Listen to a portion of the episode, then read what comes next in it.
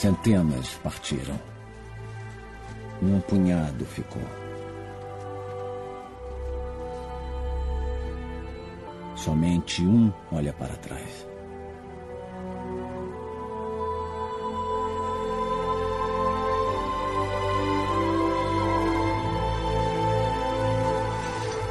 Espartanos!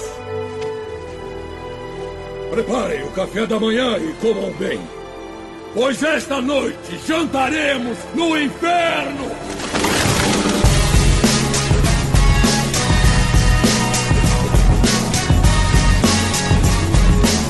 Bem-vindos, senhoras e senhores, a mais um podcast para falar sobre filmes e séries de TV. Nós somos os podcastinadores. Eu sou o Gustavo Guimarães e aqui comigo, com lanças, escudos, tanguinhas e abdômenes sarados, estamos Rodrigo Montaleão.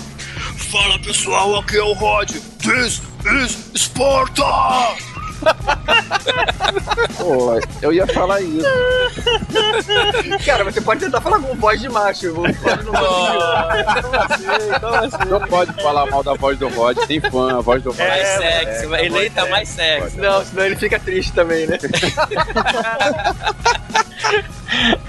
Tibério Velasquez. Ideias são a prova de balas. Eu Vécio Parente. Duas palavras sobre Sin City 2. Eva Green. Ah, segurinha daquele jeito imagina madura, hein?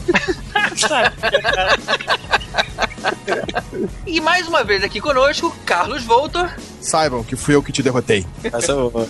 e Henrique Granado. Ande pelo beco certo em um abacaxi voador e você pode achar de tudo. Dá pra jabá, né? Jabá, cara, de jabá. Enfiou ali um titinho. né? Hoje vamos falar sobre graphic novels que viraram filmes. Quem sabe você não descobre que aquele filme que você adora é, na verdade, uma adaptação de uma história em quadrinhos antiga. Vamos falar sobre os dois autores mais representativos, que são Alan Moore e Frank Miller, depois dos e-mails.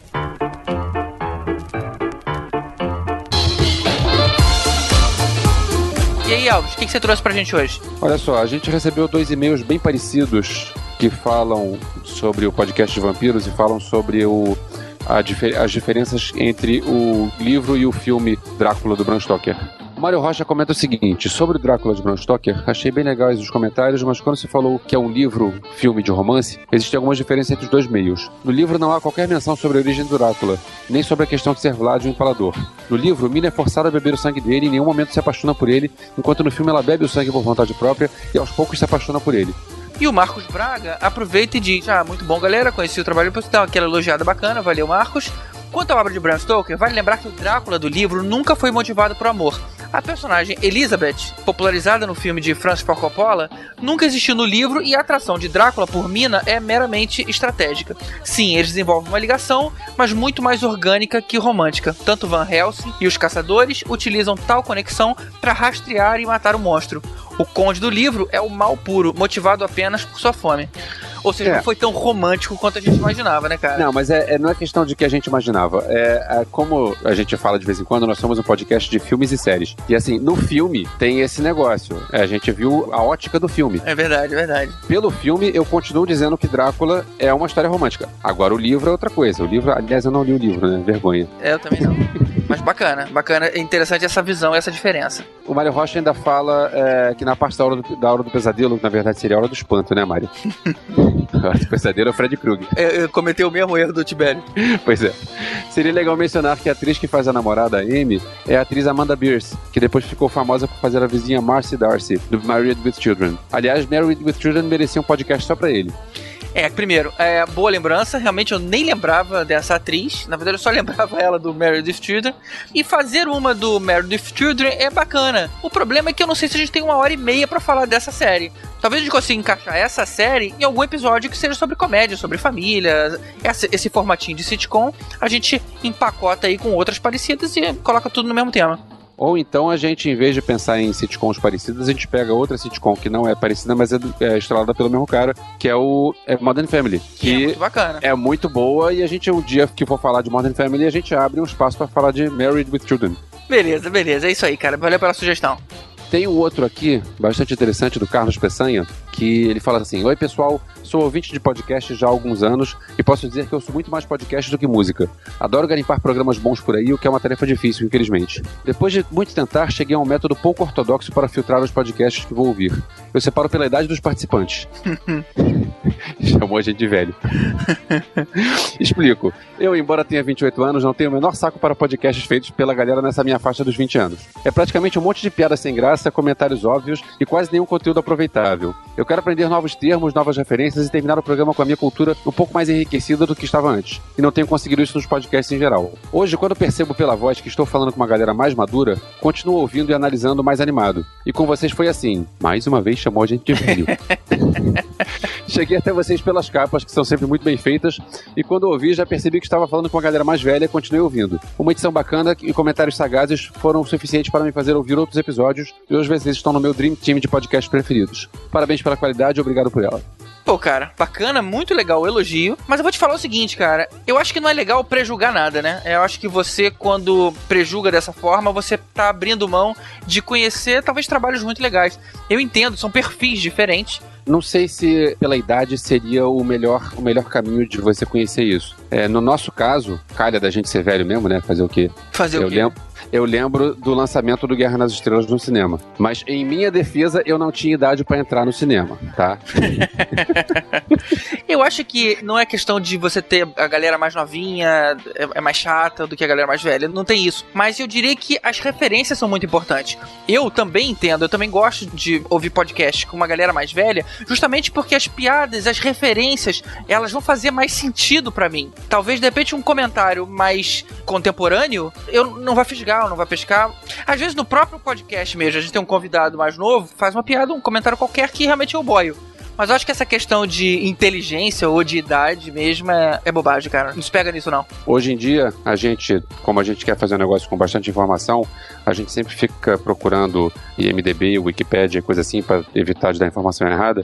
Só que eu posso te falar que anos atrás, quando não existia internet, eu já era chato nesse aspecto e vivia comprando eh, revistas e, e guias para ficar sempre por dentro do que estava acontecendo. Então não é porque eh, eu já tenho 40 anos de idade que, que eu vou ter mais conteúdo. Eu, na época que eu também já, já corri atrás, eu comprava aqueles guias do Rubens Evaldo Filho com informações de filmes, eu assinava a revista 7, eu comprava a revista Cinemin. Você assistia Cinemania 2? tá vendo? Esse, esse é uma observação que, que porra, a galera mais nova não vai saber, cara. Mas então, a gente, é, no, no meu caso, é, eu sempre gostei de procurar informações sobre cinema. Então isso não tem exatamente a ver com a minha idade, isso tem a ver com o meu perfil. Mas assim, fico feliz de você ter encontrado é, a informação que você queria e continuaremos nesse pique. Na verdade, ele fez um elogio também pra edição e pras capas, né, cara? Bacana, Isso, bacana. bacana, bacana. Legal, Boas legal. capas. A gente se Boas- esforça. Então é isso. Façam que nem ele. Escreve pra gente no podcastinadores.gmail.com. Manda um like lá no Facebook, facebook. Ou manda um comentário aqui no Abacaxi Voador, onde a gente tá. Vamos seguir então com o nosso especial Graphic Novels no cinema.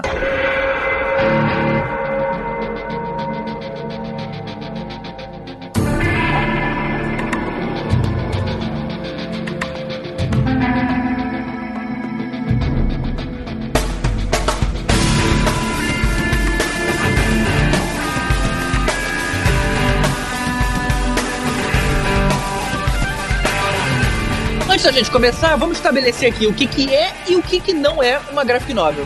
Graphic novel, na verdade, é uma adaptação é, gráfica de algo que poderia ser um romance, né? Novel em inglês é romance. Então, é uma história com começo, meio e fim que foi adaptada para um quadrinho, normalmente. Uma história em quadrinhos, uma saga, por exemplo, não, não costuma ser considerada uma graphic novel, não é? Depende, porque se a saga depende que você já conheça um background dos personagens, que você já tenha lido até o momento daquela saga para entender a saga, aí eu acho que não é graphic novel. Mas se ela tem começo, meio e fim, você dá pra pessoa que nunca leu sobre aquele tema, sobre aqueles personagens, e ele entende a história toda, pra mim é uma graphic novel. Mesmo que ela faça parte de um arco de histórias de uma sequência.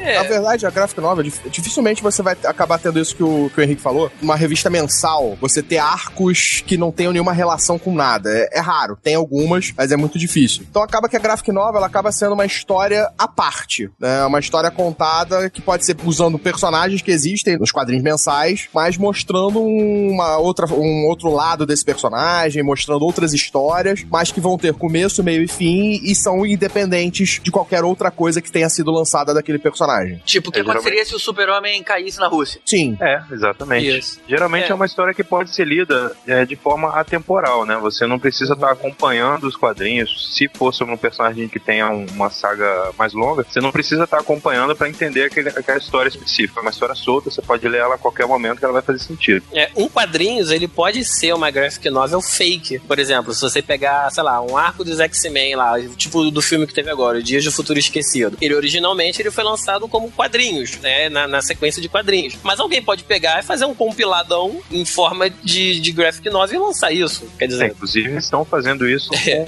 com a saga da Fênix, com exatamente. a Era do Apocalipse, com várias sagas. Podem, agora, fechadinhas, de repente, podem ser consideradas como graphic novels também. É, o Dias do Futuro Esquecido eu acho até um pouco difícil, porque ela é uma história muito pequena até na própria mensal. Ela englobou, acho que duas edições, ou três edições no máximo, dentro da revista mensal. Então, mas e- existe essa possibilidade. É, mas ainda É assim engraçado. um filme, né? Então, Engraçado que o termo graphic novel, assim, eu sempre quando penso, eu penso numa coisa fechada mesmo, num livrão, assim, não, e não em várias revistas que formam um livro, apesar de originalmente às vezes serem lançadas em várias edições sep- separadas como uma minissérie, depois sair lá o. É, Compilado, o né? paper- Cadernado. é, o trade Encadernado. paperback, né? Alguma coisa que eles Uhum. chamam assim lá fora. E... Mas eu sempre tenho a impressão que é uma coisa fechada mesmo, como se fosse um livro, né? Só que quadrinho. É, é, na verdade isso é, ele é publicado em separado pra facilitar o consumo, né? E Como tem muita gente mais nova que compra, pelo menos é, ele foi concebido pra ser assim, de repente pra um cara que ganha mesada, ele não tem a grana, vou, vou pagar 80 pratos pra pegar um livro encadernado. O cara vai comprando aquelas revistas mensais, pronto, fechou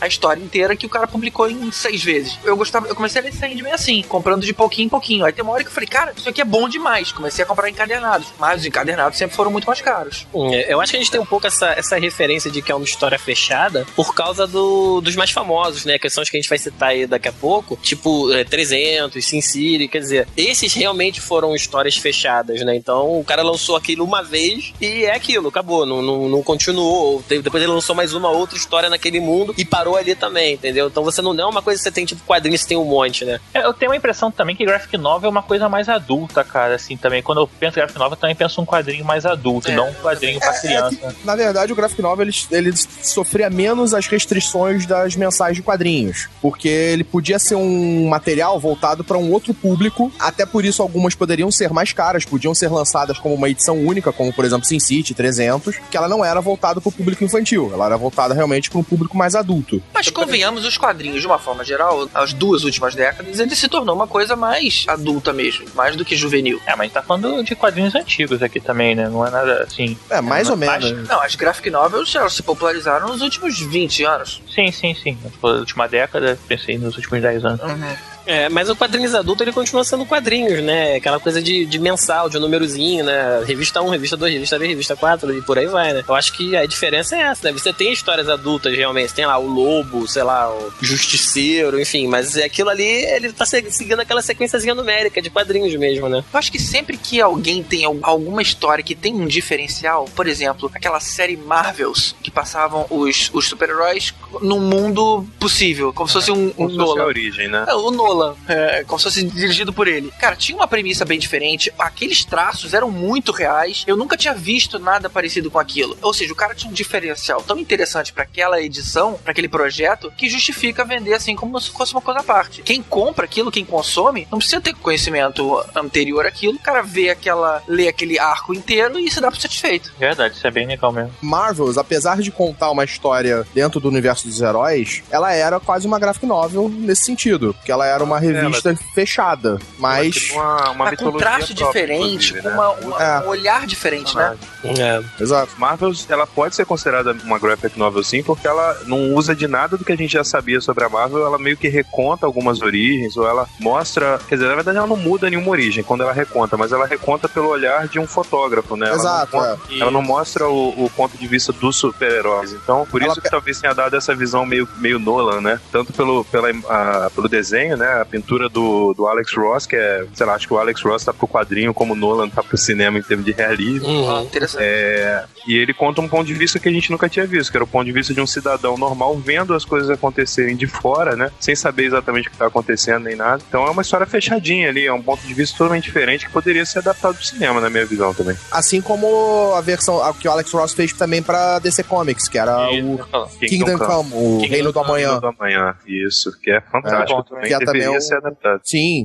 daria para mim daria uma ótima animação, né, pra, pra DC seria perfeito. Que é também contando uma outra história num seu próprio universo, num fechada, utilizando dos personagens que já são conhecidos, são clássicos, mas dentro de uma história fechada. Seria também uma graphic novel. Eu acho muito difícil sair um trabalho de animação vindo de alguma coisa que tenha vindo do, do Alex Ross, porque ele já coloca um traço tão realista que Teria dali que você filme, só consegue né? evoluir pra filme. É, você, que ser se filme. você retrocede pra desenho, perde. E ele nunca vai fazer, porque o trabalho dele é aquarelado, sabe? É- É uma coisa de mu muito bem feita. Ele nunca ia conseguir dar aquele tratamento em 24 frames por segundo. Não ia ser ele a fazer isso. Então acho que dali é só pra filme mesmo. GG, por que, que você acha que retroceder pra desenho? Por que, que o desenho seria um retrocesso? Uma animação seria um Na retrocesso? verdade, eu só acho o seguinte: ele pegou um traço que a gente tá acostumado a ver, a ler por aí, que é um traço de, de desenho, de, de quadrinhos, e transformou ele de uma forma realista. Aquilo foi o diferencial. Você, se você pegar Acho que você quis história. dizer retroceder em termos de realismo, e não em termos Isso, de em termos de qualidade realismo. Nada. Ele tá. mudou aquele parâmetro. Ele pegou uma coisa que a gente estava acostumado a ver e colocou um traço extremamente realista. Eu acho que se você pegar aquilo e transformar em, em animação, você volta pra como estava antes. Quando na verdade o que chamou muita atenção foi justamente o realismo. E pra você transpor aquilo pra outra mídia, teria que ser uma mais realista ainda. É, mas se você conseguisse fazer um, um desenho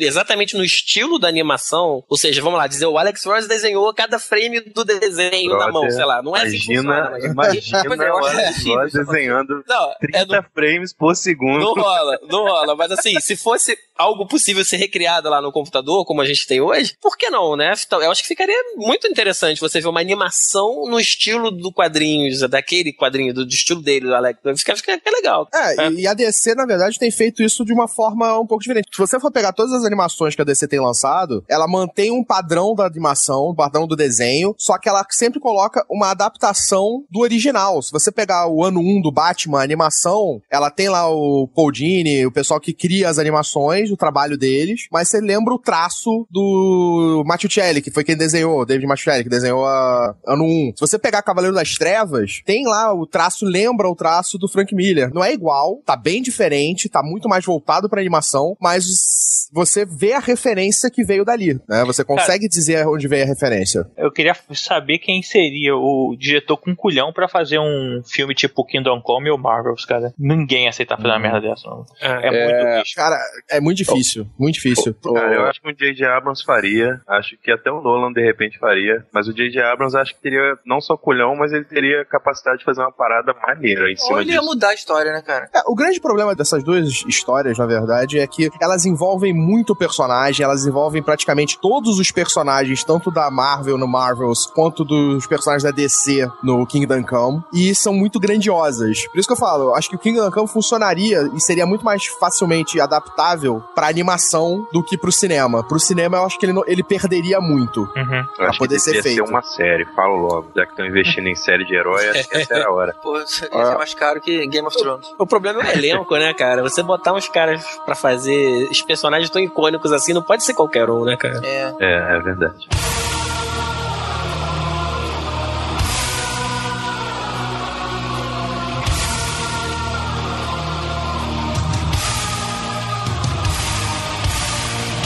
E eu queria Cara, ver eu queria ver uma adaptação pro cinema de alguma graphic nova do Milo Manara. Olha- Quem sabe quem é o Manara? Sim, sim, sim. Eu tô pensando que talvez tenha. Se procurar direito aí, algum filme francês. No RedTube, como é que é?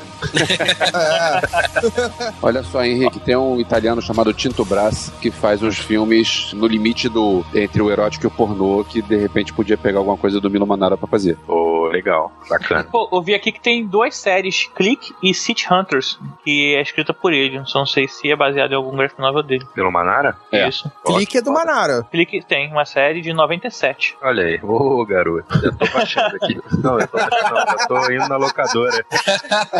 locadora, droga, eu já tô.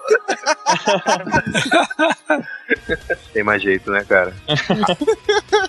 Pro- O cara não procura quer na que a Amazon, gente, procura o cara não quer que a gente baixe as paradas, mas não tem mais locadora, cara. É, as opções eu tenho, tô, tem Netflix, tem essas porra toda. Pô, não, cara, Netflix tem muita pouca coisa, cara. É. Desse Como estilo não? tem, né? É, desse estilo. Não, e de qualquer estilo, cara. Tem muito pouca coisa na Netflix. Não, mas se você pensa em só mainstream, se você pensar, ah, eu quero só ver o, o que passa no. o que todo mundo vê, aí você consegue ver o Netflix. Cara, Agora eu, você que- quer não, sair eu, um eu queria ver os filmes pra esse podcast agora. Não tem Rocketeer, não tem Do Inferno, não tem, cara. As paradas que a gente colocou lá. Aí você teve que alugar, né? Ou então pegou o DVD emprestado, foi Pô, foi, eu tive que ir nos Estados Unidos ver lá, cara. É, Você pode usar o Netflix americano também. Exatamente. exatamente é esse.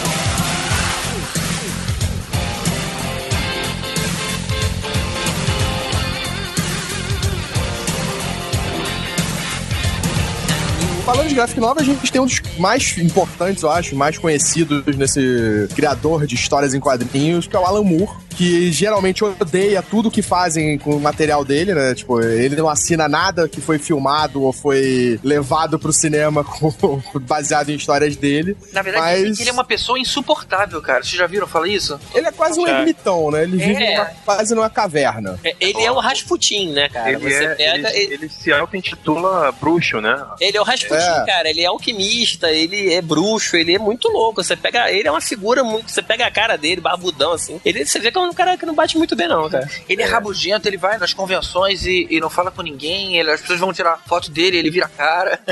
Pra que, que ele vai na convenção, então, né? Ele mostra a língua, né? Mas ele é um cara, assim, talvez, pelo menos eu considero ele um cara muito à frente do tempo dele, assim, uma mente Sim. mu- É um gênio, muito extraordinária, e aí é um cara que não se relaciona com o nosso tempo, assim, ele não. Ele acha Tá tudo muito idiota, com certeza, sabe? Talvez não seja só isso. Assim, pegando um exemplo de fora, eu vi um documentário sobre o Rush. O Geddy Lee e o Alex Lai curtem essa onda de ser popstar. O Neil Peart, que é o baterista, que é considerado por- pela maioria o, o maior baterista, não um dos, o maior baterista do mundo, é um cara que gosta de tocar e só gosta de tocar, ele detesta fã. Então quando vem um fã dizer, cara, você é o máximo, você é tudo da minha vida, porque eu aprendi a tocar bateria por você, ele diz pro cara porque ele não gosta, ele respeita o fã, mas ele quer que o fã fique lá assistindo o show dele e compre o disco dele, mas ele não quer falar com o fã. É coisa dele. Talvez o Alan Moore tenha um pouco de razão, porque as adaptações dos filmes dele nunca são fiéis o suficiente ao quadrinho pra que ele Cara, talvez não, se sinta não. satisfeito Cara, com, a- com o resultado, cara. As primeiras realmente é. Pecam. From Hell, ou a Liga Extraordinária. Mas aí eu não acho nem que seja uma questão de adaptação, não. Acho que era a limitação da época, assim. 2000, início dos anos 2000, né? O cinema tava meio que engatinhando na coisa do efeito digital ainda. E assim, ainda não tinha desenvolvido uma estética legal pra adaptar quadrinhos. Não tinha nada dessa época, assim, é muito fiel. É, hoje em dia é mais fácil, né? Você pega o Watchmen, por exemplo, que é bem adaptado pra caramba visualmente, já tem uma quantidade de recursos, assim, técnicos que permitem, né? Você praticamente tá vendo o quadrinho ali na tela. O primeiro filme dele, eu acho que foi o do Inferno, que era um filme que ia contando a história meio que do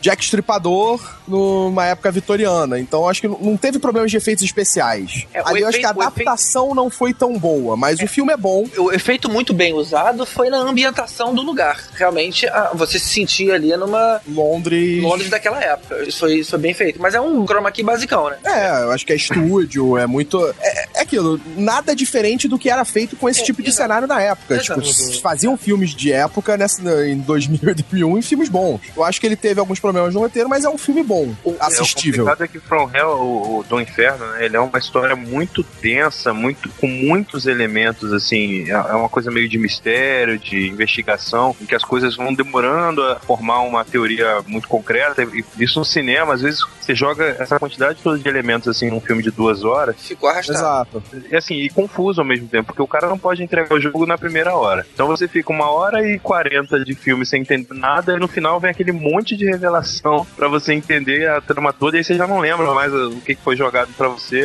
uma hora atrás. É, que é um grande problema dessa época, principalmente das adaptações. Os quadrinhos, eles não eram bem adaptados. Eles tentavam jogar a história dos quadrinhos pro cinema. Ou eles faziam completamente diferente, ou eles tentavam fazer tão igual que não funcionava. A, a linguagem é diferente. Tem que sofrer adaptações, tem que sofrer mudanças pra ficar bom em outra mídia. O outro filme dele também que teve o mesmo problema de adaptação foi o Liga Extraordinária. Esse foi então odiado por todo mundo, né? Por Esse é ele, pelos fãs, por visualmente ele até não é tão ruim, mas a história aquele- ficou péssima. O navio do Capitão Nemo é lindo. Cara, teve uma coisa muito boa desse Porra. filme. Ele gerou uma camisa que eu tenho, que é a Liga dos Cavaleiros Extremamente Violentos. Aí pegaram um monte de personagens do cinema de terror e colocaram como aquele pôster do filme. Ah, a tá. camisa é bem legal. Assim, melhor do que o filme. Quem, quem deve ter se lamentado muito foi o Sean Connery, né? Ele se aposentou nesse filme. É, mas grandes atores geralmente saem por baixo. Vide Raul Júlia. É a participação dele. Cara, Street Fighter. Não, mas né? ele não tem outra opção, né, cara? é Cara, agora uma coisa que podia ser adaptada, já que eles não, não tiveram vergonha de fazer esse, era a versão anos 80 da Liga dos Cavaleiros. Vocês já viram isso, cara? Que tem o Doc Brown, tem o, o cara do Aventureiros do Bairro Proibido. É, Aventureiros do Cara, Bairro. eles pegaram vários personagens icônicos dos anos 80, assim, e formaram a Liga dos Cavaleiros Extraordinários dos anos 80. Cara, onde é que tem isso? Eu quero ver isso. É. Procura aí na internet o que você acha. Ah, tá. Não é filme, é. É quadrinho, quadrinho. Ah, tá. Pensei que era filme. Não, tinha que ter, imagina, cara. Doc Brown no meio. Pô, Maneiro. Fantástico Pô. demais. Legal, né? Eu acho que a Liga Extraordinária, o problema dela, acho que maior é o- a comparação é feita de quadrinhos. Acho que como um filme steampunk, assim, até tem alguma coisa legal, assim. Mas acho que quando você compara com quadrinho, ou então você pega os personagens na sua realidade, assim, como por exemplo ver o Capitão Nemo lá, e você vê aquele barco dele não sai daquilo que você imaginava, ou que você já tinha visto desenhado antes tudo mais, fica meio estranho, né? Decepciona. É, decepciona. Eu acho que cabe um reboot. Fazendo com um pouco mais de orçamento, agora que tá na moda, filmes de heróis em geral. Trazendo um, um elenco novo, acho que você consegue adaptar melhor o filme hoje em dia. O elenco não é ruim, não. Fantástico. Pois não, é. eu não falei que o elenco é ruim, eu falei, mas trazendo um elenco mais novo, né? Você não vai meter o Sean Connery de novo, pô. O cara não, nem vai aceitar. Inclusive. não, ele não pode. Eu acho que ele, tipo, não tem como fazer mais nada. É, não dá, né? Não, ele, ele tá até doente, então, tipo, ele não faz mais nada mesmo, já. Mas o problema desse filme também não foi nem orçamento, porque orçamento ele tinha. O grande problema foi exatamente o roteiro, a adaptação em si. né? A história que eles contam no filme que é péssima, né? A interação dos personagens, você não tem... tipo, acaba que os personagens não têm carisma, não- você não se importa com ninguém ali, né? E isso prejudicou É, absurdamente esse filme. Eu E também acho, daria pra fazer uma adaptação hoje em dia. E teve a tentativa de agradar o público americano, botando o Tom Sawyer, né, que é o Shane West, que na verdade Sim. ele não tem, né? Ele não tá no, no, no quadrinho. É, não existe o herói americano na Liga Extraordinária. Tinha uma vampira, não tinha?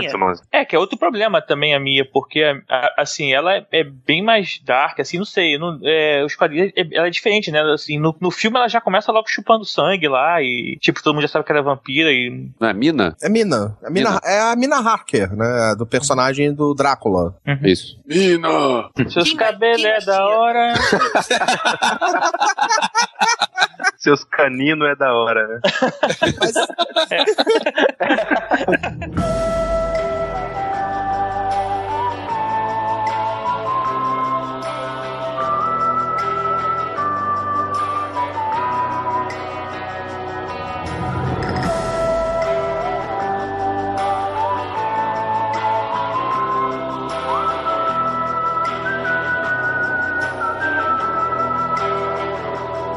tirando esses dois, assim, que foram os mais errados no começo, eu acho que o que veio depois já acertou, baseado nas histórias dele, que foi o V de Vingança, que pra mim é uma das melhores adaptações Sem dúvida. do cinema. Eu gosto O V de Vingança eu acho sensacional o filme. Ele é bem diferente da graphic novel, não é totalmente diferente. Ele tem várias modificações em relação à graphic novel, mas como filme ele é maravilhoso. Eu gosto. É, sem dúvida. Eu gosto muito do V de Vingança do filme porque tinha lido os quadrinhos tinha um certo tempo em relação a quando eu vi o filme. Não lembro quanto tempo, se- dois anos talvez. Agora vem cá, a gente perdeu um mó tempão no começo explicando o que era gráfico novel e quadrinho, a gente vai chamar de quadrinho mesmo ao longo do programa, é isso mesmo? Mas é a não, gente- nova não deixa de ser quadrinhos, cara. beleza, beleza. O gibi.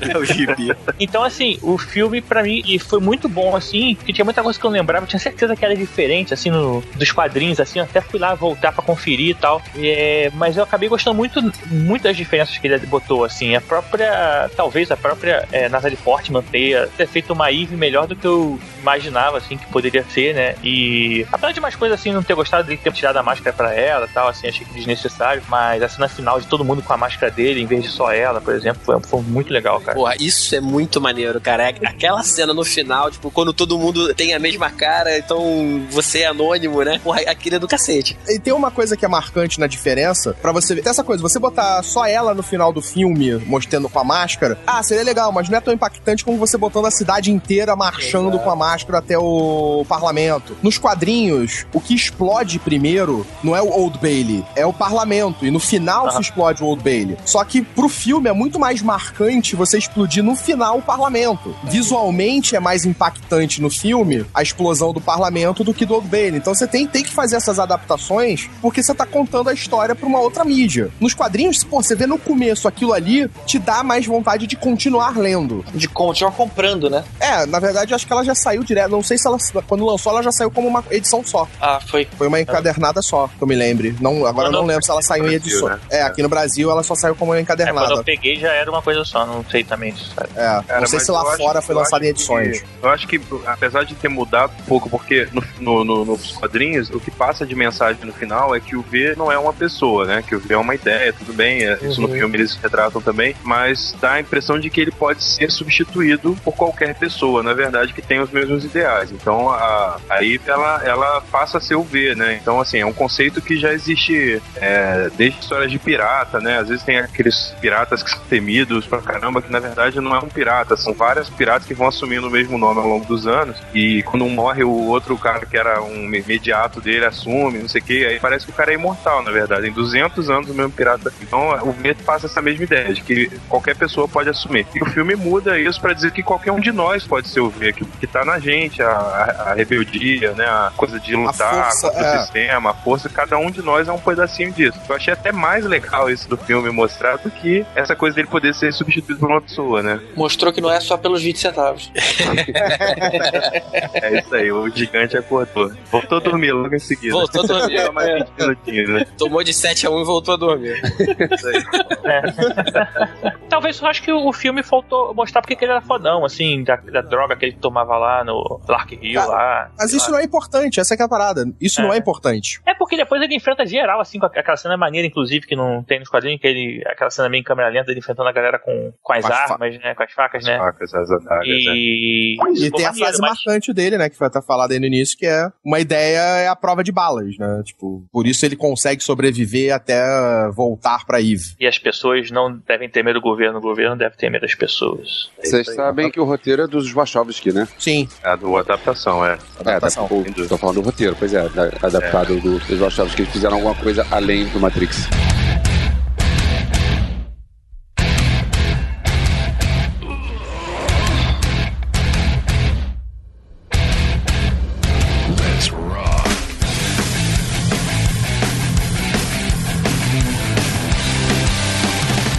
E aí a gente teve depois, em 2009, né? Se não me engano, Isso. o ótimo que pra mim é a melhor adaptação de uma graphic novel pro cinema. Ah, Todos os tempos. Ai, meu Deus do céu, cara. Rod, Não, o vamos que lá. que você acha de um ótimo? Então, o- qual é o meu maior problema com o Watchmen? Na verdade, assim, independente de ser adaptação ou não, o meu problema é com um elemento em si da história. Ah, o Que ótimo é tão bom que não- você não tem um problema com o ótimo. O ótimo é que tem um problema com você. Pode ser, pode ser, pode ser.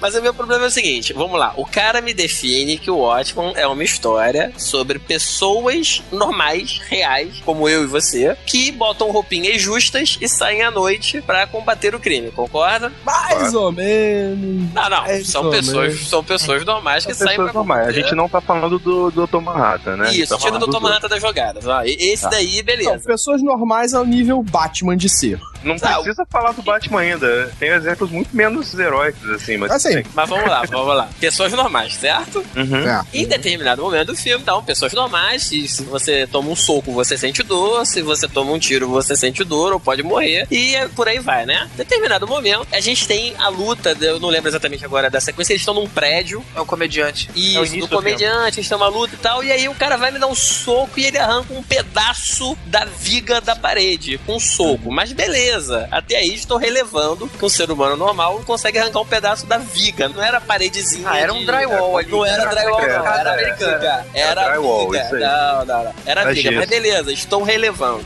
Mas aí, em determinado momento, nesse mundo de heróis reais, o cara me dá um tiro e o outro para o tiro com a mão. Porra, aí não, cara, pelo amor de Deus. Aí Cara, você claro. pega toda a tua premissa, toda a tua história legal, bem montadinha até então, e joga na lama, cara. Você conhece um cara chamado Tarantino? Você viu um filme chamado Kill Bill? Não, mas aí é diferente. o- o- Ah, o- Kill Bill é um filme de super-herói? Não, não é um filme de super-herói. não é, mas Assim, eu vejo gente fazendo coisa pior no Kill Bill, assim, mas tudo É. bem. Não estragou a minha emoção de ver Kill Bill. Achei Que nem foda aquele pra clã das caralho. adagas voadoras, aí você começa a mostrar Não, aqueles... não, não precisa ir pra esse. Ah, Zero, samurai Tem que chinês, é. Que chinês o cara voa, anda na água. É, 007. 007. Não, não, agora, agora falando sério, essa parte do segurar a bala faz muito sentido pro quadrinho. Pro quadrinho. E também pro filme, porque era o objetivo do cara, né? O cara tinha objetivo de vida de conseguir fazer isso. Ele dizia que podia fazer isso. O cara treinava pra essa porra, né? Não sei como, mas ele Cara, treinava. você pode treinar tua vida inteira. Você não vai parar uma bala com a mão, Mas, cara. o, mas é, é você você sabe, nem Como é que você sabe? Se o filme faz você acreditar que um cara pode ser desintegrado e depois reintegrado sozinho, à base de nada e virar um super-herói, e- o filme já te vendeu que ele tá trabalhando no- mundo fictício, ficção, onde Não, mas se isso é não. possível, também pode ser possível você expandir o seu treinamento a, a fazer coisas desu- inumanas. Desumanas não, inumanas. tipo, a gente vê, vira e mexe no, no jornal, o cara fazer uma parada que ninguém acredita como o cara fez. Ah, cara, mas esse daí, assim, o Dr. Manhattan, ele no filme, ele foi vendido, tá bem, ele era uma pessoa normal, houve um acidente, ele virou um, um deus, vamos, beleza. Cara, comprei, aquele cara é um deus, então se eu vejo aquele cara em Marte se teletransportando, beleza, já foi setado pra mim que ele é um deus. Agora, o cara que você setou pra mim o filme inteiro, que era uma pessoa normal, esse cara não pode, cara, assim, é, é- é muita traição pro cara que tá vendo... Não é não, cara. Na verdade, não. Na verdade, ele não setou que ele é um cara normal no inteiro filme. Ele tem uma grande cena em que ele desvia de balas, como uma pessoa no escritório, ele tá desviando mesmo- do- de balas do cara. cena, cara. Ah, não, não, É, é, É, cena, não. antes. Não, não, Não, não, é a mesma cena, não. Não é a mesma cena, não. É, Quando ele tá sofrendo um atentado pelo cara que ele contratou. É, na verdade ele tá armando um esquema lá para pare- não É. parecer que era ele, né?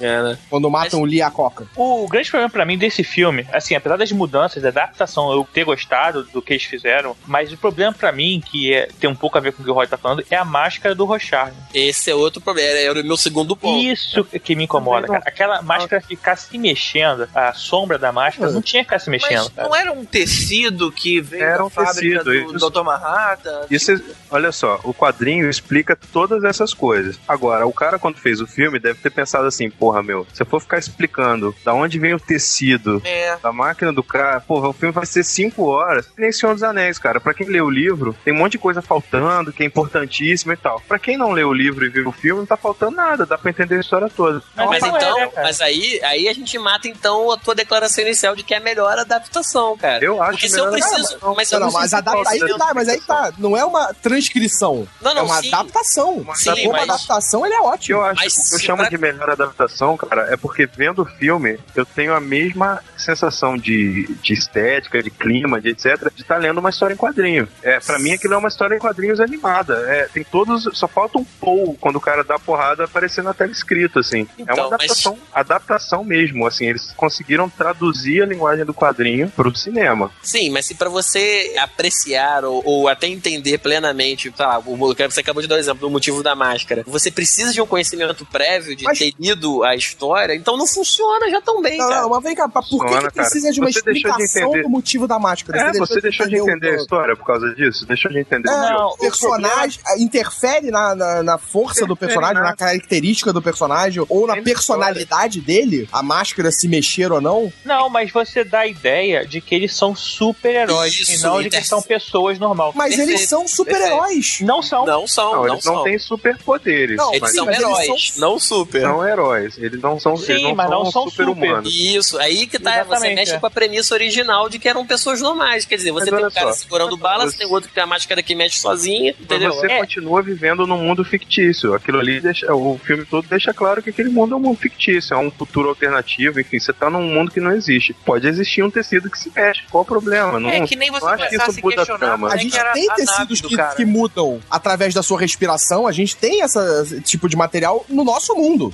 Não. Tem. Acho que é isso. Que Cara, a mudam gente por tem- temperatura, É, eu que também mudam... não penso não, mas eu sei que a gente tem materiais que mudam de cor de acordo com a luz, a gente tem várias coisas que são meio mágicas, assim. Você Tem, tem, é, tem- pedras. tem o, o anel que precisa- muda de acordo com o tempo, né? Lembra desse? Tem Não, a- é aquele galo de geladeira. Fica- Aquele negócio que. que a umidade quando muda tá, a cor. quando tá de pra umidade, é, quando tá uma umida- umidade alta do ar, o, o carinha sai da casinha, quando tá seco, sai a mulherzinha da casinha, e vocês nunca tiveram essas coisas? É, mas pra é, quando era criança era mágico, assim. Isso é um fio de cabelo, mas tudo bem. É, cara, não, assim, eu entendo, eu entendo pra mim, eu- toda vez que tá passando Watchmen na televisão, eu vejo, às vezes eu vou pegar o Blu-ray pra mostrar pra alguém, eu acabo vendo de novo esse filme. Gosto pra caramba, mas eu, eu realmente sinto que o Blu-ray faltou dizer que eles são pessoas normais e explicar que o, a máscara dele veio de algum lugar. Isso ia demorar 10 Então, segundos. sabe de como eu chamo isso? Falta de curiosidade, porque os spin-offs que eles fizeram pro próprio Blu-ray ou pro DVD que tem de material extra explicam isso e o quadrinho explica. Ou seja, Sim, se você cara, gostou da história, não. ah, mas eu não entendi isso. Cara, pega ali e vai ler. Não, vai, não é falta de descobrir curiosidade. mais Essa sobre o parte não interfere na história, não faz Não, modificação olha em só. nada. Sim, mas quando você Você, quer, quer que o filme seja totalmente explicadinho? É, porra, Não, não é isso. É, é que Não, assim, não. se você, você não viu nunca o Watchman, nunca leu, nem tem o Blu-ray em casa, você tá vendo a primeira vez no cinema. Você sai com a sensação de que eles são super-heróis até o final do filme, quando explicam que não são super-heróis, ou sei lá, em algum momento. Você fica com essa sensação. Assim, pra mim, é uma falha no roteiro do filme. mas Lógico eles que não assim, como, como- Exatamente, o problema é que dá a sensação disso. Olha só, eu vi o filme no cinema sem ter lido nada antes. É, eu concordo com certos pontos que o Roger está levantando, que são pontos que são esquisitos, mas assim como citaram vários exemplos aqui, o próprio Kill Bill, isso acontece em 80% dos filmes que a gente vê por aí. Tem coisas que acontecem no filme que não são necessariamente reais e pra mim não atrapalhou o filme. O que eu vi, independente de conhecer a história ou não, de ter lido o livro ou não, o que eu vi foi um filme que o filme em si, sozinho como filme, funciona muito bem. Todo o visual do filme, todo a trilha sonora que funciona bem, a Muito fotografia, e assim, tudo funciona muito bem no filme.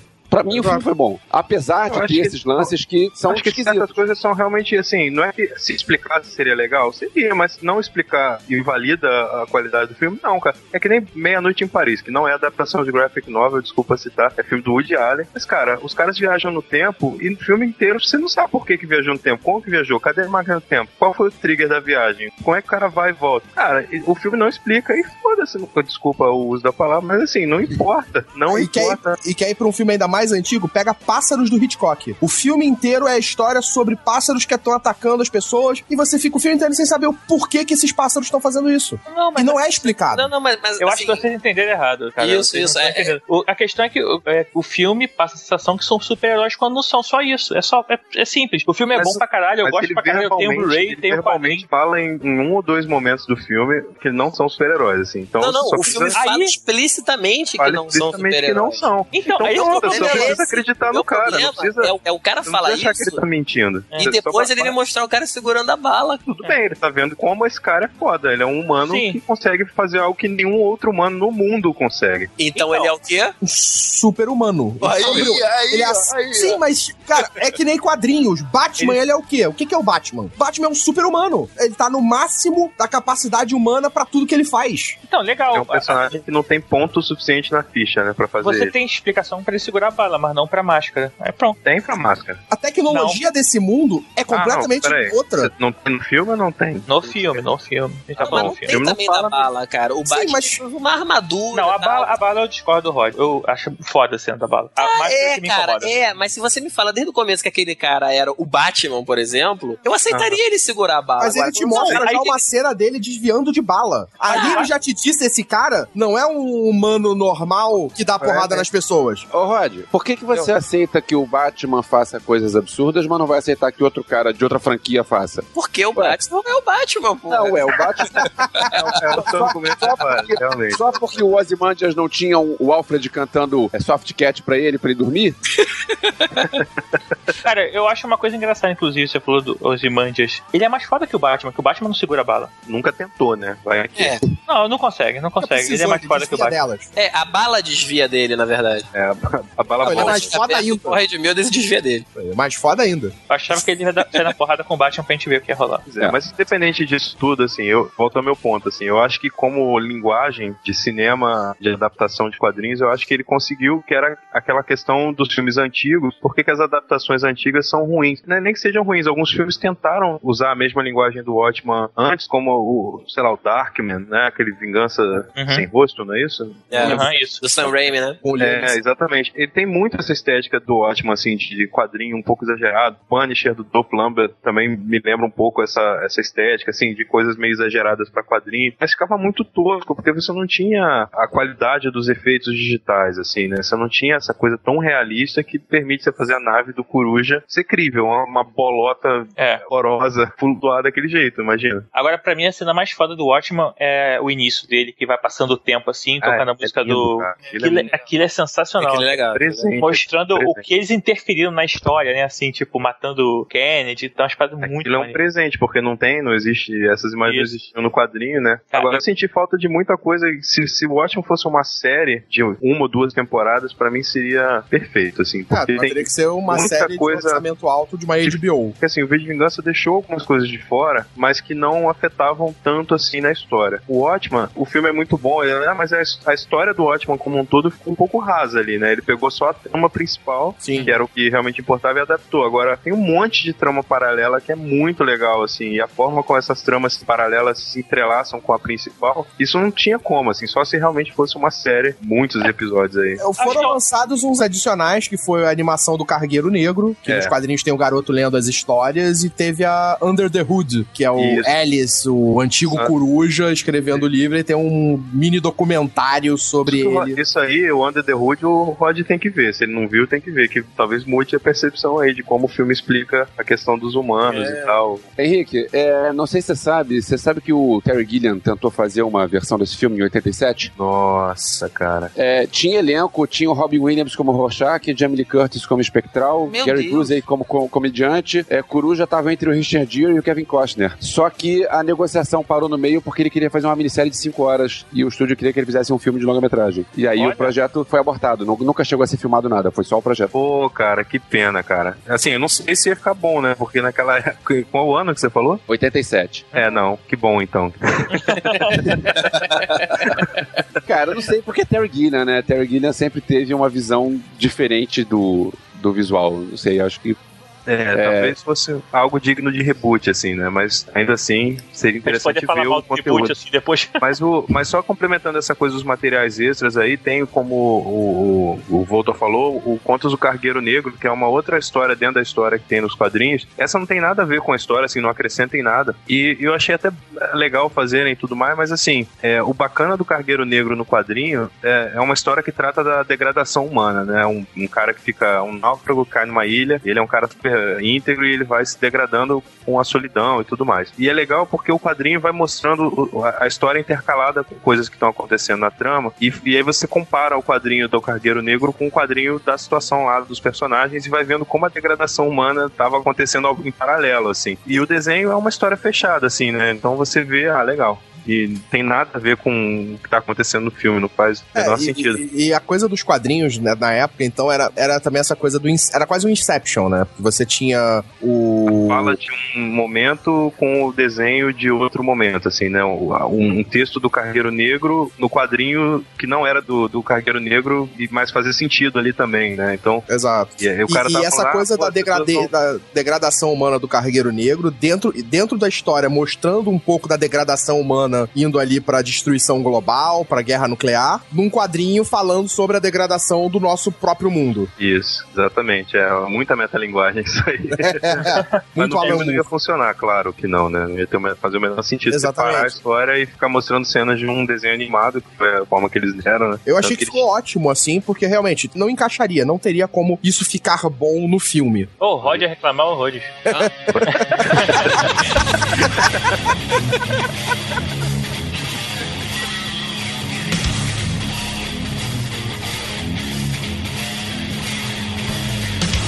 E depois, não digo depois, porque senão parece que a gente tá colocando em importância, né? Mas do lado do Alan Moore, eu acho que outra grande referência que a gente tem de, de graphic novel é o Frank Miller, né? É, Frank Miller é, é conhecido aí pelo, talvez os mais famosos, né? Adaptações que é o Sin City, né? Ah, o 300 e o, ah, o Batman, né? Ele foi o cara responsável por ressuscitar o, o Batman, né? Nos anos 80 com o Dark Knight Returns, né? E o Frank Miller, né? A gente falou um pouco do Alan Moore, né? Da figura que ele era um cara esquisito. O Frank Miller também, ele é um cara polêmico. Não sei se vocês sabem, mas ele tem uma postura mega conservadora, né, no, nos Estados Unidos e é, ele critica abertamente algumas coisas. Tipo, quando teve aquele Occupy, ele foi lá no Twitter e falou: ah, o bando de vagabundo, tem mais que prender todo mundo mesmo, não sei o quê. Ele é um cara meio radical, assim, com algumas opiniões. E o pessoal, inclusive, chama ele lá de, de racista, de fascista, de sexista, né? Que ele bota sempre as mulheres, assim, na, nas obras dele e tal. E é um cara meio polêmico também, né? É só um comentário, já que a gente. Isso aqui pra lembrar que a gente é um podcast de filmes. O diretor do 300 é o mesmo diretor do Watchmen, tá? Sim, sim, Sim, o sim, Zack Snyder. é. Zack Snyder, que é o, é, o diretor então- do Super-Homem. Isso, Também. não-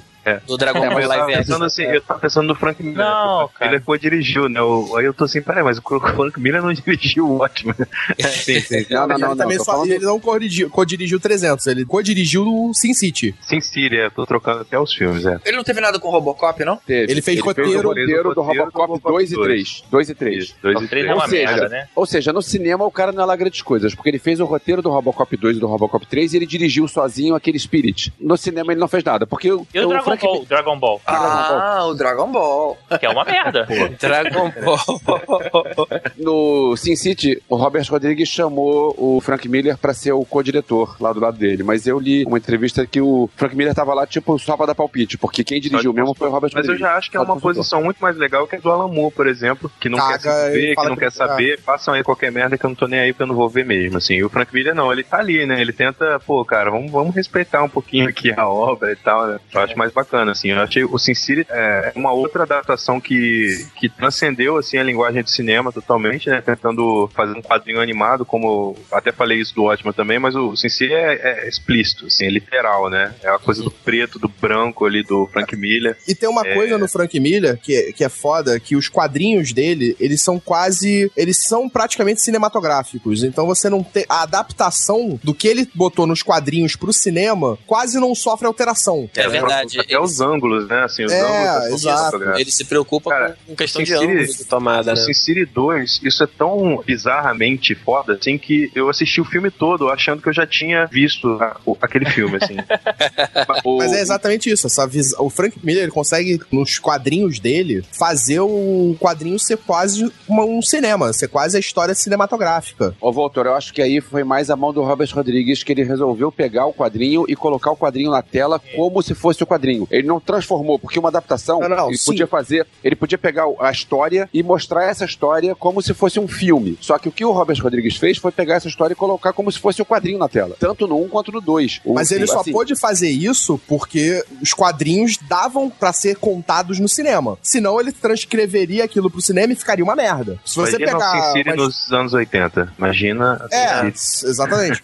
Você transcrever, Tipo ele só os pode Vingadores. pegar a mesmo visual, mesmos enquadramentos, porque quando o Frank Miller escreveu, aquilo ali era possível transcrever pro cinema.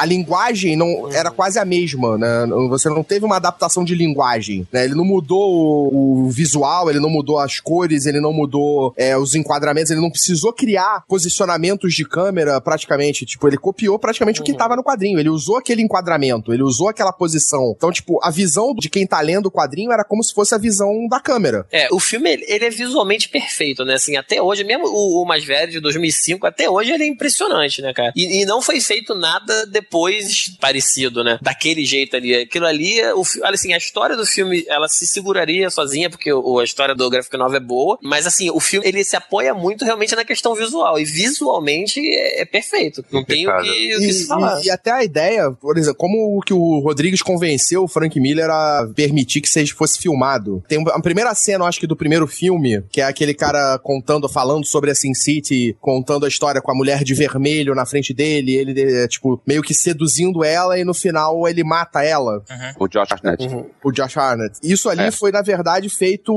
Rodrigues bancou aquela produçãozinha, era uma cena pra apresentar aquilo pro Frank Miller. E o Frank Miller, na mesma hora, aceitou, vendeu a ideia e, foi fazer o filme. E deixou ser feito Sin City. Né? Que ele era quem barreirava, eu acho que o Sin City ser feito. Ser, ser, ser Claro, cara, se cinema. você parar- imagina você só ter o quadrinho e eu chegar um cara e falar, eu quero fazer um filme disso. Cara, é- a primeira coisa que você pensa é não dá, não tem como. É, Visualmente tecnicamente impossível fazer um filme desse. Exatamente. E o cara lá e fez, né? É, não sei se vocês têm ou já viram o DVD do Sin City, ou o Blu-ray, que é o Unrated Recut Extended. Ele tem o filme na versão quadrinho, e assim, é um quadrinho com movimento. Ele pega o quadrinho, começa da cena do quadrinho e tem os movimentos. Inclusive tem até um jogo que você pode jogar. É muito maneiro, cara. Assim, pra mim, acho que um dos melhores é, Blu-rays que eu tenho é o do Sin City pelo conteúdo extra e essa relação com o quadrinho que traz também. Maneiro, eu tenho DVD, acho que não tem isso aí não. É não? É, no DVD o- não o tem meu- isso, não. É, não O meu DVD tem, tem as versões, sim. Cara, é só muito que bom. eu, eu achava até que eram várias versões, mas na verdade é- são duas só. Tem uma outra coisa que é interessante, também quem tá falando de graphic novel, adaptação de graphic novel e tal, é que o Sin City, na verdade, é adaptação de quatro graphic novels, né? Que é, é The Hard Goodbye, The Big Fat Kill, The Yellow Bastard and The Customer is Always Right, né? Isso, e o o, primeiro, e o dois, é o primeiro, e o dois também tem é, outras, né? Tem até um, acho que é, acho que é nova, né? nem, nem saiu, não É, lembro. tem uma que eu acho que é original do filme. Eu ouvi falar que no 2 também tem o personagem que não tem no, no graphic novel, que é o personagem do Joseph Gordon-Levitt. Não, não Que é o- sei, eu não ah, vi sim. o. Ah, eu não Sim, vi o filme. É, essa, É, acho que essa é a história original, Original. do filme, na verdade. É, que é a história do... Eu não, vou, não posso falar spoiler, é verdade. então, é, a, questão, a questão é que a gente tá falando aqui de, no caso do 1, de quatro adaptações de graphic novel e do 2 de duas adaptações de graphic novel e mais duas histórias originais, né? É um trabalho muito bem feito. Eu discordo do Henrique quando ele fala que é ótima a melhor adaptação, pra mim é Sin City. Eu já Pau, não digo, eu já não considero o Sin City. Ah, eu acho que a diferença tá, eu não considero o Sin City uma adaptação. É uma É quase uma transcrição É. do- dos É, quadrinhos pra, pra tela. Boa, boa, boa.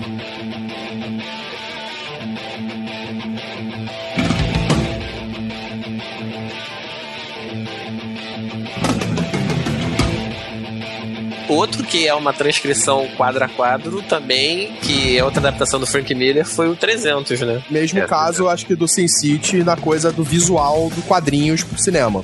Não é tanto, né? Porque no quadrinho os caras estão pelados. No filme, sorte, nossa, que eles não botaram os caras pelados. É, eu acho que o filme não seria muito bem aceito nesse sentido. É, e 300, sim, pra mim, é a melhor adaptação de graphic novel. As cenas de ação de 300 são sensacionais. Cara, aquele filme Rod, é, é eu sabia. fantástico. Eu cara. sabia que esse ia ser o seu melhor. É, Aqueles tanquinhos todos não tinha como.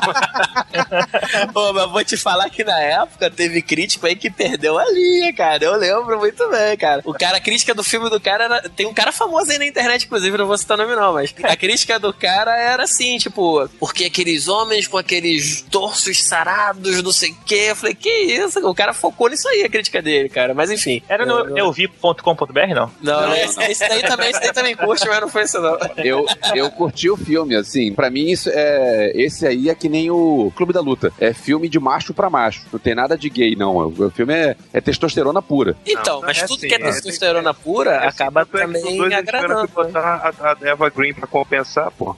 É, a Eva Green tá no 2 por dois motivos. Primeiro, pra tirar roupa, coisa que a gente não reclama. A gente Não. fica feliz com isso. Sempre que ela tá num filme que ela tira roupa. Aliás, todos Ela os tem filmes que ela obrigação faz. contratual, eu É, acho. é, Ela, é, ela, é, ela tem uma cláusula pessoal que ela obriga que ela fique pelada em todo filme que ela faz. Mas ela tem um outro motivo pra estar no filme, que é o, o melhor personagem do primeiro 300 é o, o Leônidas, e você não tem como ter visto ele ser melhor do que o Leônidas. Então, assim, ele vai ser comparado, claro, porque é a continuação. Aí você tem um, um personagem que é inferior, então como é que você vai fazer? Você arranja uma vilã melhor. Então você inventou a personagem da Eva Green. Artemisia, que é a Eva Green, Uhum. e que a personagem é muito melhor do que o, o Temístocles. Sim. E aí você faz uma cena que ela desafia o cara e ele come ela. Porque afinal ela tem que tirar a roupa em algum momento. Eu já acho que o segredo do 2 ali não foi nem botar uma vilã melhor que o herói. Foi botar uma vilã pior do que o vilão do 1 um também, pra ficar equilibrado. Já que o herói do 2 é, não é tão bom, a vilã também não vai ser. Porque se, ela, se ele fosse enfrentar direto lá o Rodrigo Santoro, não ia Chachos. me recuso. Charte. Não ia fazer sentido o Leônidas bancar aquela onda toda, entendeu? Então, tem que botar um sub um subchefe, assim, né? De fase. É. Sub-boss. Sinceramente, eu acho ruim pra cacete o 302, É cara. bem mais fraco.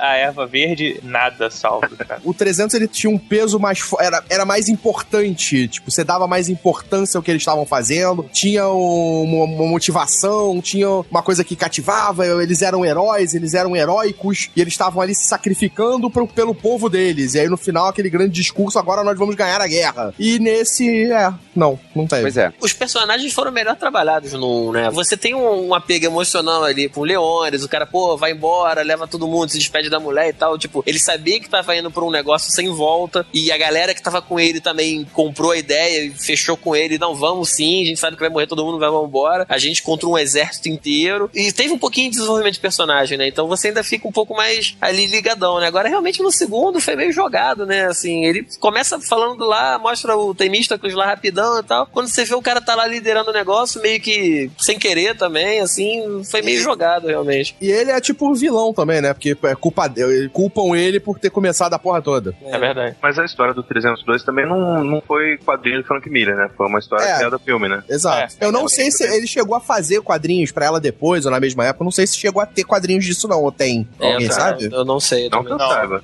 É, Eu Não sei. E não compraria também. É. É, eu acho que ele. Agora- Não, tem uma graphic novel chamada Xerxes, que acho que eles se basearam em alguma coisa aí pra fazer. Ah, é verdade, é isso mesmo, é isso mesmo. é. Eu lembro de ter lido isso na época. Existe um- uma chamada Chest que foi a base do negócio. Agora, um negócio falando de desenvolvimento de personagem, o 300, o original, ele não tinha muito também. A mulher do Leônidas, ela praticamente não existia nos, nos quadrinhos. Toda aquela parte dela, enfrentando o Senado, é, a, mu- a mulher espartana. Pra não também- dizer que o filme é machista, só pra isso. Isso, é, é, É, pra poder é. quebrar um pouco isso, né? E não ficou ruim, né, cara? Não ficou nem ruim, né, assim. Não, foi legal. É. É, e o legal é que assim, o, o Frank Miller ele tentou colocar alguma coisa histórica, né? Apesar de, de só ter reportes não oficiais disso aí, é, dessa batalha das Termópilas, né? Ele tentou meter alguma coisa histórica ali do que tem um pouco de registrado, né? Tipo, o que tá aparecendo no 2, aquela questão do Xerxes mandar. é, ele tinha que cruzar um, um determinado pedaço de água com os cavalos, com os elefantes e tal. E o que ele faz, ao invés dele dar a volta, ele simplesmente ele tinha tanto barco, o exército dele era tão grande, que ele bota um barco do lado do outro e faz uma ponte de barco pra atravessar. Isso é baseado num, num relato real, entre aspas, né, da batalha. Quer dizer, então, ele procurou pegar algumas coisas disso pra dar um pouco de veracidade também, né? Isso tudo foi legal. É, só isso. Só esclarecendo, tipo, a gente falou dessa minissérie Xerxes, ela não foi lançada ainda. Tem duas edições completas, acho que desde 2011, tá parado desde que o Frank Miller se dedicou, se tá se dedicando mais ao cinema e ao Sin City 2. Ah, entendi. Então- Então, lançaram- depois que lançaram o filme, ele falou: vou escrever mais essa merda que não vai vender mais mesmo. É, né? Aí então o 300 é, pode ter alguma coisa, né? Quando conta a origem do Xerxes no, no filme, pode ter alguma coisa baseada nisso, pode ter sido alguma parte passada por ele, que essa Xerxes conta a origem, conta um prelúdio do 300. Você falou aí do Frank Miller, que também tá em outro projeto do. é, deixou de escrever pra fazer projeto de cinema. Ele tá envolvido na escrita do Gotham, né? Que é a nova série também que vai se passar na cidade do Batman. E assim como também tem uma série que é Constantine, que é baseada também no personagem do Alan Moore. Então os dois ainda estão por vir aí esse ano, ano que vem ainda. É, Eu e, sabia que eu li e- um relato do Frank Miller recente, eh, essa semana mesmo ali, ele falando que não conseguia ver os filmes do Batman, que ele achava muito diferente da visão dele do Batman, não sei o que, e justamente o filme se chama Dark Knight, né, Dark Knight Returns e tal, a Hum. coisa toda deles terem baseado essa coisa dark do Batman, do Cavaleiro das Trevas do Miller, e ele mesmo, como não é a história dele, sei lá, né, ele falou que ele não consegue, acho que ele nem assistiu, ele deve ter assistido o primeiro, achou uma merda, nem assistiu os outros, falou que não tem nada a ver com a visão dele do Batman. É, ele chegou a falar que eu acho que, tipo, ele não, não, não é contra, ele não fala que. Ele simplesmente não gosta dos, da visão que deram ao Batman. é, e que realmente não tem nada a ver com a visão dele do, do Cavaleiro das Trevas, né? É, não, e se você pegar. Os filmes do Nolan que são ótimos, eles fogem muito do- da representação do Batman nos quadrinhos.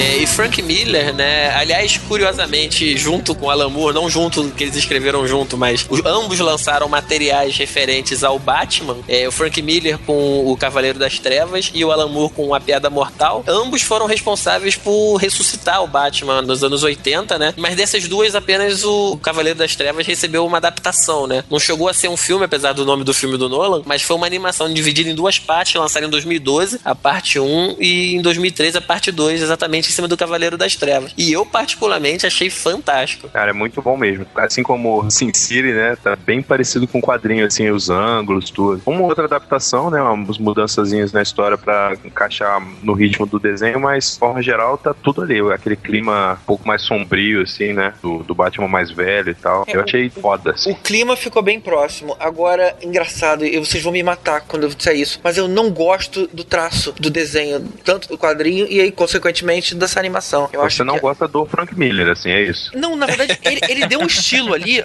mais poligonal do que o normal, cara. Aqueles queixos muito pontudos, aquele cabelo polígono absurdo, me incomodou um pouco aquilo. Eu sei que era uma visão futurista, mas aquilo me incomodou um pouquinho. E, logicamente, ele, ele quis manter a estética e manteve a mesma coisa na animação. Mas uh, ainda bem que a história foi fodona, porque o desenho eu não curti. É, É, pra, acho- mim, é, pra mim é bem Frank Miller, assim, é, eu- tirando um ou outro trabalho dele que eu acho que ele tentou ser mais quadrinho convencional, assim, cara, o Sin City 300, o Dark Knight, todos esses são bem poligonais, assim mesmo, é bem o estilo dele pra mim. É, eu também acho muito legal. Agora, vocês sabem se foi feito a partir de, assim, é desenhado frame by frame ou tem alguma coisa de computação aí pra fazer? Cara, eu não sei dizer. Eu acho que é, é tradicional, Olha, mais como- tradicional mesmo. Como isso, a gente tá falando de uma animação feita em 2012 e 2013, eu diria que a chance é muito pequena de não ter animação. Hoje em dia, a, a animação ela facilita muito na- de uma produção como essa. Só que ela tenta esconder, é claro, né? Pra fazer referência dos quadrinhos. Então você tenta disfarçar que não tá usando animação. Mas hoje em dia você não tem mais como abrir mão disso. Aquele processo antigo de desenhar 24 quadros por segundo, hoje em dia seria, é, seria caro demais pra isso. É muito fácil você usar computação pra substituir algumas coisas. Hoje em dia, para você ter alguma coisa que você não usa o computador, você divulga isso, como é o caso do, do Tim Burton quando faz as- os filmes em stop motion. Stop motion, é verdade. É. É, assim, você- né?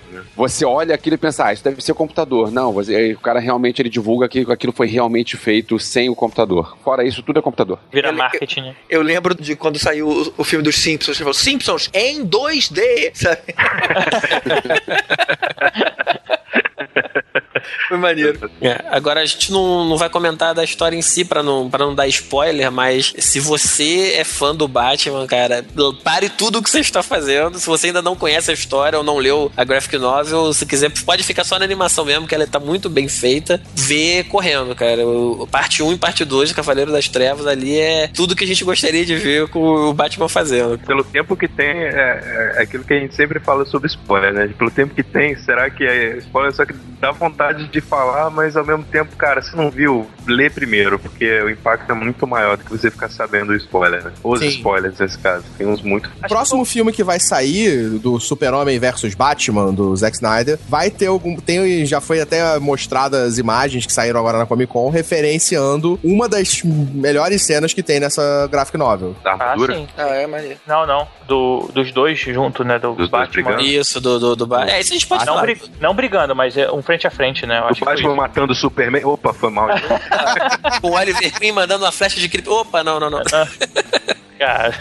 São eles ali naquele depósito de lixo, né? Conversando no meio daquelas montanhas de lixo, não era? É, o visual Não, tá não. bem, tá bem Cavaleiro das Trevas, né? O do, o do Batman. assim, É, você o- começa com a orelhinha curtinha, né? A- Que, que é exatamente como o Frank Miller desenhava, né? A, a orelha do Batman não é tão pontuda, né? Ela é mais curtinha, né? É, o símbolo símbolozinho. também é maior, é mais é, largo. Henrique, você falou agora há pouco que é mais interessante você ler primeiro, depois assistir. Sabe que eu sou uma das poucas pessoas que pensa que o mais interessante é o contrário? Hoje em dia, prefiro ver um filme e depois ler sobre esse filme. Porque o livro, ele é sempre, acho que 99% dos melhor, casos, né? ele é sempre melhor. Então, se você É. lê uma coisa e depois você vê, você se decepciona. Ao passo que se você vê um filme bom, você gosta, e depois você lê o livro daquilo ali, você gosta de novo e gosta mais. É Eu claro concordo- que eu você perde. você quando, quando a adaptação é, é muito diferente, assim. Mas desculpa, você completar. Termina aí. Termina Não, aí. eu, eu acho que qualquer história que você teve o filme e livro, a chance de, de ser muito mais rico no livro é muito maior. É claro que você perde o exercício da criatividade. Do tipo, ah, eu imaginei esse personagem assim, eu imaginei esse cenário assim. Sim, isso é mais divertido quando você lê primeiro e depois vê. Mas de uma forma geral, o coisa você vai curtir, porque é tão chato você ler um livro inteiro e depois você ficar, pô, cara, eu não gostei. Ah, o, o filme se retratou de um outro jeito. Ou, ou seja, qualquer coisa que te decepcione é chato, né? Então, se você faz nessa nessa ordem, a chance de você gostar das duas mídias acaba sendo maior. Mas você corre É. o risco de você perder coisas boas se tiver uma adaptação ruim. Já teve casos, tipo. Tipo ótimo, assim, quando não explicam. É de você não gostar do filme e achar que o livro não vai valer a pena, né? É, como pra mim tem um caso que é o Eragon, que todo mundo fala que o livro é ótimo, mas eu vi o filme, achei uma merda, tipo, absurda. Eu não, nem passo perto desse livro. Tá perdendo Nem quero tanta coisa perder não. meu tempo pra ler. Perdendo tanta coisa não, cara. Na verdade, pelo que dizem que fica ótimo, é lá pelo terceiro livro, coisa assim. Aí também você tem que ler, porra, três livros pra começar a ficar bom, aí dá, dá uma preguiça, É, né? mas Série que só fica foi feito, nem isso eu vou fazer. Não vou passar nem da primeira página, não vou passar nem Mas eu concordo com você, GG. É, em, em alguns aspectos, assim, é óbvio que cada caso é um caso. Quando é uma adaptação, por exemplo, Sin City, que é muito fiel, ou no caso do Cavaleiro das Trevas que a gente citou agora do desenho, eu acho que tá na mesma, na verdade. E aí, entre uma coisa e outra, eu prefiro ler, assim, sei lá, pelo ritmo da coisa. Porque quando eu, eu, eu vejo um filme, ou eu vejo uma, um desenho, uma série, às vezes, não sei se é por questões de atenção, de velocidade, mas eu não presto atenção em 100% do que está sendo falado ali, do que está acontecendo. Às vezes eu tenho que voltar, às vezes eu tenho que, quando eu vejo de novo um filme, eu vejo coisas que eu não tinha reparado na primeira vez. E com quadrinho isso não me acontece muito, assim. Eu leio e, e as coisas vão fazendo um, um sentido mais linear na minha cabeça. Mas é questão de DDA minha, né? Não, mas eu acho que nesse caso eu concordo que seria melhor você ler antes, tanto no Sin City quanto no Batman, porque até no 300, que são adaptações muito próximas do que foi feito depois no cinema ou na TV, então não faz tanta diferença. Acaba Não, sendo sem contar parecido. Que quando o quadrinho é muito antigo, como é o caso do Watchmen, por exemplo, o V de Vingança também, o cinema ele traz uma linguagem assim muito mais dinâmica, explosiva e tal, que é adaptada para nossa nosso ritmo de hoje em dia. Talvez quando você lê o livro você ache, pô, mas o quadrinho é, é chato, é lento, é era o ritmo da época, né? Então, assim, óbvio, cada caso é um caso, mas eu tenho preferido procurar opiniões antes de decidir se eu leio ou vejo um filme antes, assim. Depende da história.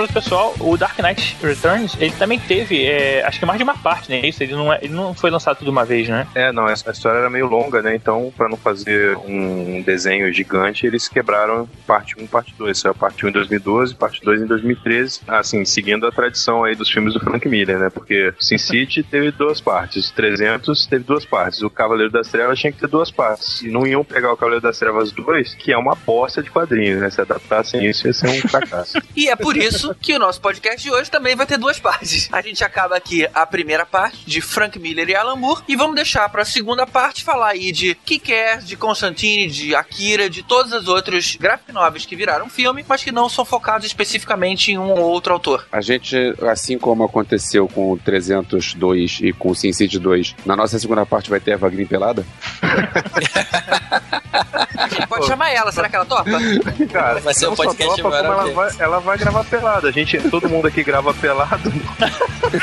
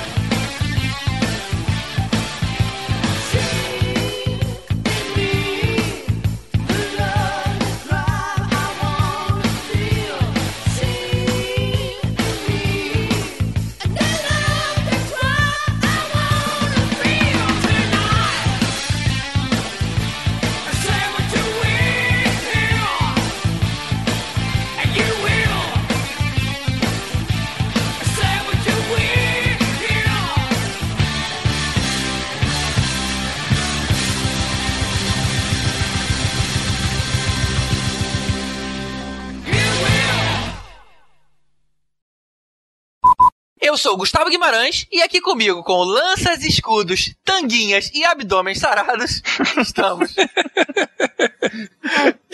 Cara, abdômenes sarados é foda.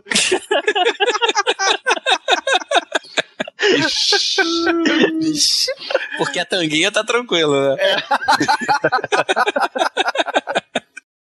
Tibério Velasquez. Ideas are bulletproof. O que, que É, cara, em vez de. É, Aí- Então vamos de novo. Ideas are bulletproof. Ah, idea. Tibério sempre tenta mandar em inglês, cara, e sempre fica uma merda. Eu vou falar em português, então. Ideias são a prova de balas. Hoje vamos falar sobre graphic novels. Hum, caramba. Tibério, cara. Qual é o plural de uma graphic novel? Graphic novels.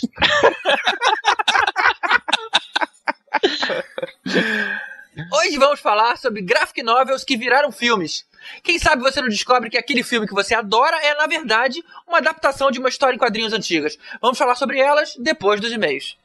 Cara, ficou uma história de quadrinhos antigas. É, antiga. Ih, sério que eu falei isso? Ai, É. droga. Quem sabe você não descobre que aquele filme que você adora é, na verdade, uma adaptação de uma história de quadrinhos. É, na verdade, uma adaptação de uma história de quadrinhos. Eita! Não tá saindo. História de quadrinhos. É, história de quadrinhos é foda. Fala graphic vários novel. Então eu vou falar tudo de novo de propósito.